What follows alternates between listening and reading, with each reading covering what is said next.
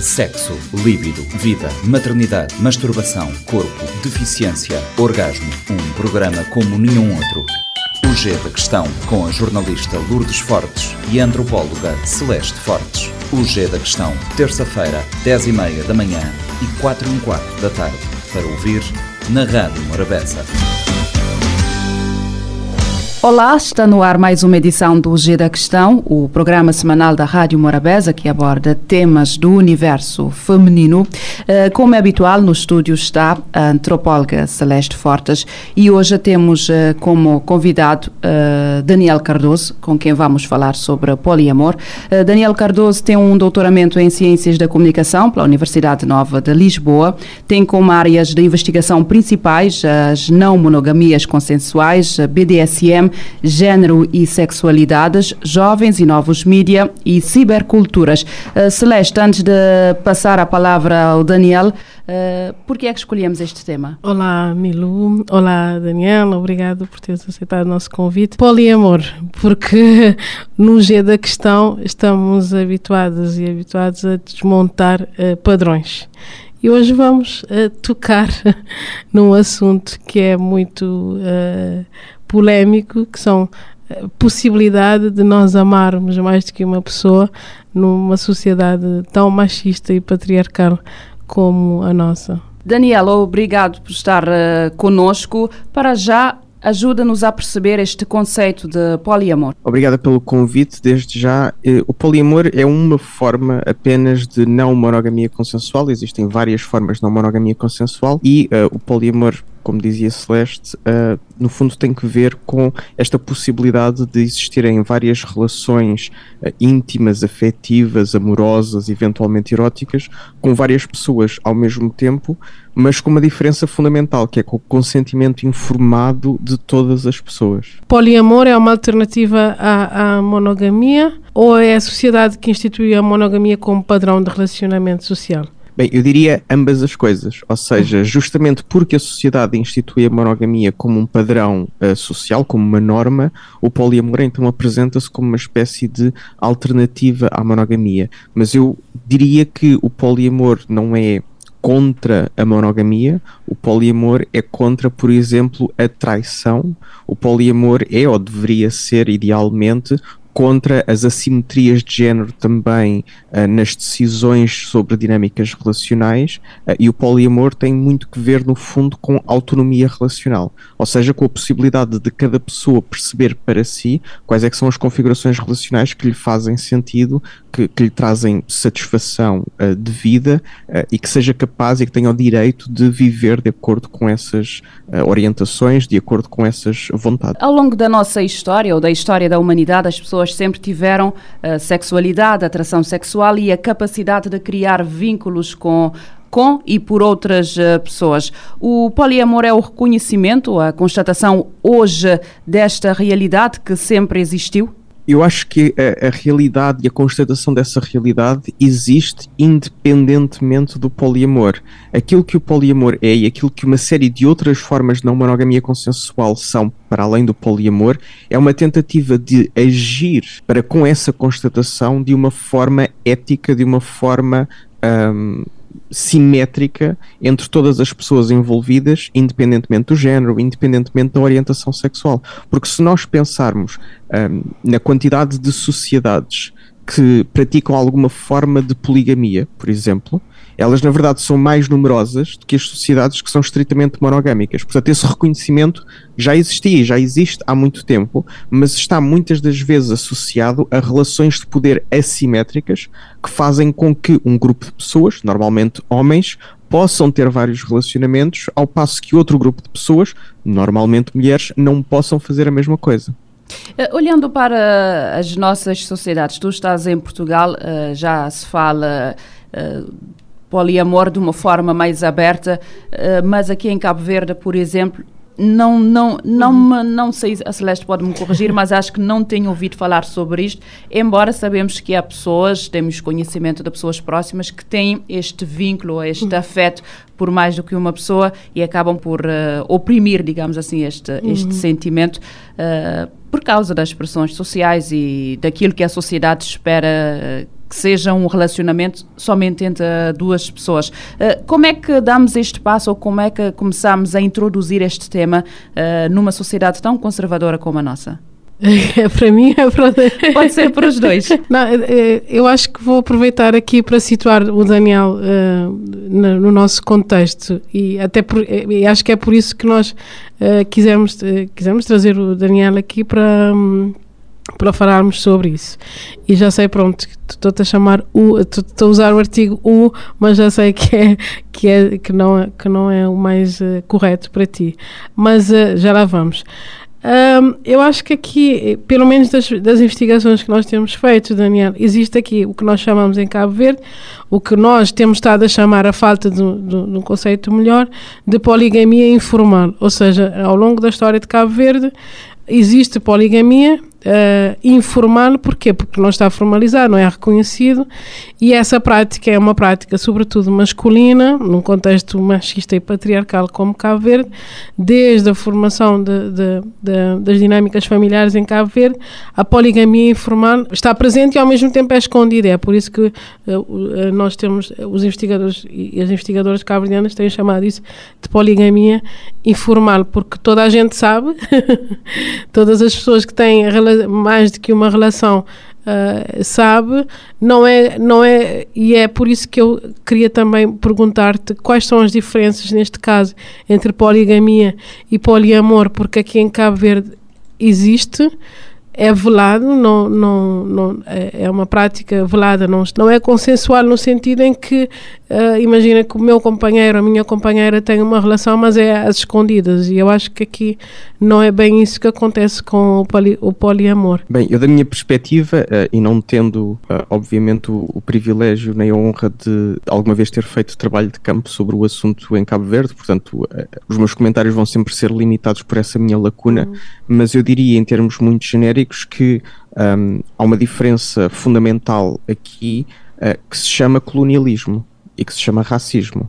Uhum. Não é? E, portanto, nós temos que perceber que a monogamia é apenas não uma herança uh, cultural, ponto final, mas é uma herança cultural que vem dos esforços de colonização europeus. A monogamia foi utilizada como um veículo e como uma justificativa de violência colonial por Portugal e por uma série de outras nações europeias colonizadoras durante séculos, não é? Portanto, há aqui Sim. esta questão. Agora, isto não quer dizer que, obviamente, todas as outras coisas que não são monogamia são automaticamente uh, mais justas e mais equitativas. E deste o exemplo daquilo a que chamaste uh, poligamia informal, e aí está um exemplo de como podemos ter uma sociedade não monogâmica, mas ainda assim uh, desigual e injusta e machista e patriarcal. Em Portugal, o equivalente seria o homem casado com as suas amantes. É não é? Toda a gente sabia que as amantes é? existiam. Pronto, é, é, é, seria eventualmente algo, algo semelhante ou algo parecido.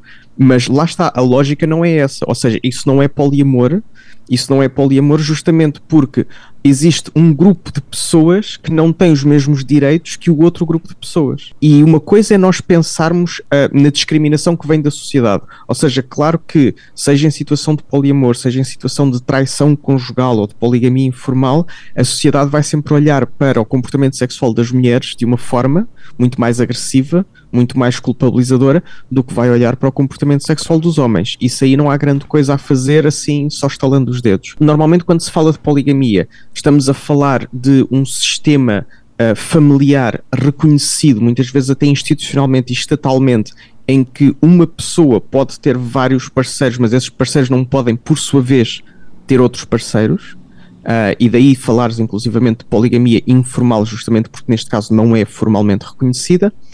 Uh, no poliamor, nós não estamos a falar de um vínculo uh, formalmente reconhecido, nem institucionalmente reconhecido, estamos a falar de uma configuração relacional ou de uma orientação relacional, ou seja, uma forma de as pessoas se organizarem relacionalmente de acordo com uma série de princípios éticos de comunicação, de respeito, de consideração, de empatia, uh, mas também de paridade de direitos e deveres entre todas as pessoas envolvidas. Eu penso que é aqui que entra um dos pilares da fundamentais do poliamor, que é a questão do consenso, o que já não se registra, por exemplo, naquilo que estamos a chamar de, de poligamia, de poligamia informal. informal. Uh, Daniel, ajuda-nos a perceber aqui uh, como é que funciona este processo e estes pilares em que se baseiam o poliamor. Bem, costuma dizer-se que uh, comunicação e consentimento são dois dos pilares uh, fundamentais, talvez um terceiro pilar, uh, mas isto é talvez uma coisa muito específica da realidade portuguesa, é, é, a calendarização, porque está toda a gente muito ocupada com as suas vidas, então é preciso estar a calendarizar tudo. e há um bocado o clichê de toda a gente tem, tem Google Calendar e toda a gente articulou os seus Google Calendars juntos para conseguir para conseguirem fazer alguma coisa e efetivamente estarem juntos, mas a questão do consentimento uh, precisa de ser compreendida como deve ser. Ou seja, não é eu consinto que tu tenhas uma relação. Porque eu não posso consentir sobre coisas que não têm que ver comigo. O consentimento só pode ser interno, é? eu só posso consentir acerca de mim. Portanto, eu não posso consentir que outra pessoa tenha uma relação. O que eu posso ou não consentir é eu estar numa relação com outras pessoas que, por sua vez, têm outras relações. Hum. Consentimento é isto. Não é eu aceito que tu tenhas outras relações, é eu aceito ou não aceito estar numa relação sabendo que tu podes ter outras relações também e sabendo que eu posso ter outras relações também. É, em Cabo Verde, Daniel, uh, ah, um, e tu falaste no colonialismo e. Um, a máquina colonial portuguesa trouxe consigo a Igreja Católica, ou seja, a presença da Igreja Católica foi muito forte no processo de colonização de Cabo Verde e essa ideia de uma família patriarcal, nuclear, onde o homem é o chefe de família, sempre acompanhou este processo de colonização. E nós vemos isso, a presença de, de, deste projeto católico na formação das famílias. Embora em Cabo Verde nós não tenhamos, a maioria das famílias cabo-verdianas não sejam nem patriarcais nem nucleares. Nós temos outras configurações familiares e cerca de 50% das famílias cabo-verdianas elas são famílias monoparentais no feminino. Um, a monogamia foi, a monogamia através da Igreja Católica foi exportada à força, obviamente, e, e à, à, ponta de espada um, de Portugal para outros sítios. Ela veio de Portugal e veio da Europa, portanto é sempre diferente termos uma norma nossa imposta aos outros versus uh, termos uma norma dos outros imposta a nós. Um, eu diria que o projeto da família nuclear tradicional, tal como a Igreja Católica a, a sonha ou fala dela, nunca existiu verdadeiramente.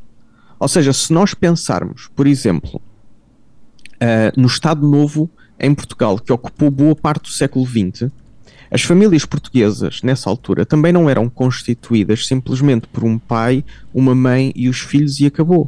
Boa parte das habitações eram habitações chamadas multigeracionais, uhum. porque as pessoas eram demasiado pobres para viverem só a mãe, o pai e os filhos. Claro que o ideal que continuava a imperar era esse da família nuclear, mas essa família nuclear é, é uma raridade histórica e não uma, uma presença histórica. Ao passo que o fantasma da família nuclear, esse sim, tem muita força, muita vitalidade e muita duração, não é? Mas é, é enquanto fantasma, ou é enquanto ideal, é enquanto aquela coisa que é suposto almejar-se e chegar-se lá. Agora, eu, eu diria que em Portugal, apesar de tudo, ainda não se fala assim tanto ou tão bem de poliamor quanto isso. Ainda há relativamente pouco tempo, eu e mais duas colegas minhas fizemos um estudo acerca de uh, crenças e atitudes sobre não monogamias consensuais e sobre poliamor, e nós vimos que as pessoas que responderam ao nosso, ao nosso questionário, apesar de serem uh, jovens e apesar de, de, terem níveis de educação bastante altos, etc., ainda tinham atitudes bastante negativas em relação a não monogamias consensuais e em relação ao poliamor. E reparámos estatisticamente que há uma correlação entre ter atitudes negativas em relação às não monogamias consensuais e ter atitudes homofóbicas por exemplo.